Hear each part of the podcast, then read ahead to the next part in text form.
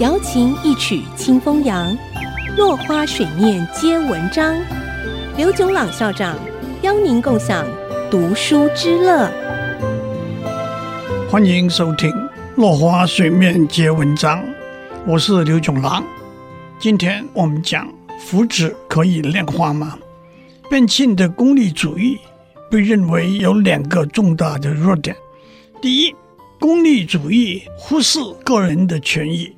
当我们计算快乐和满足的总和的时候，个人的快乐和满足只是总和里小小的一部分，因而个人的权益就会受到忽视了。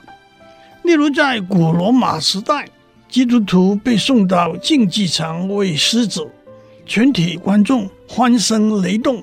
站在功利主义的观点。观众集体得到的兴奋和快乐大于殉道者个别遭受的痛苦，那就可以接受。又例如，警察抓到一个放置炸弹的恐怖分子，是不是应该用酷刑拷问他炸弹的位置呢？站在功利主义的观点，成千上百无辜市民的生命远大于恐怖分子所受的痛苦。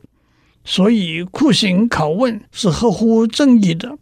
然而，经由酷刑所获得的资讯，并不见得可以换来公众的安全，而且这种残暴的手段反而成为互相对立的工具。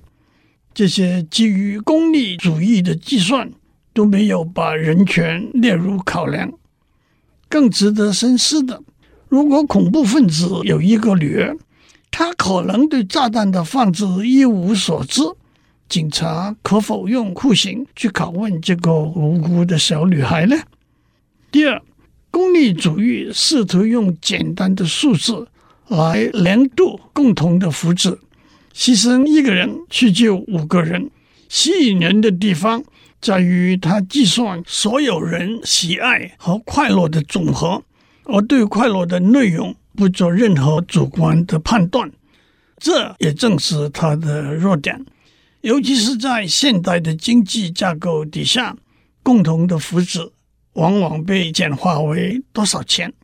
一家烟草公司为国家分析成本效益，贩卖香烟，增加国家的税收。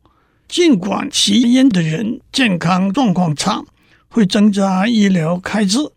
但是，由于他们平均寿命短，不但节省医疗费用，也减少退休金和长照的支出。总体加起来，吸烟对国家的财政有正面的贡献，这是纯粹功利主义的看法。然而，缜密的计算必须把早逝的吸烟人口所浪费社会对他的栽培和训练。带给他家人的痛苦和悲哀都纳入考量，不过这还是完全忽略了生命的宝贵和尊严的考量。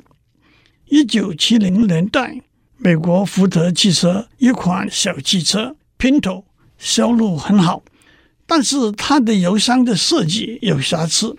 当汽车后面被撞的时候，油箱会起火燃烧。已经有五百人因此丧生，更多的乘客被烧伤。后来发现福特公司早就知道这个问题，而且只要加装一个装置就可以提高油箱的安全性。但是汽车公司计算了一下，以加装这个装置的成本远超过死亡、伤害和财务损失的赔偿。因此，决定不做任何的处理，这也是功利主义只注意金钱的底线，而忽视宝贵生命的缺失。今天讲到这里，我们下周再见。落花水面皆文章，联发科技真诚献上好礼，给每一颗跃动的智慧心灵。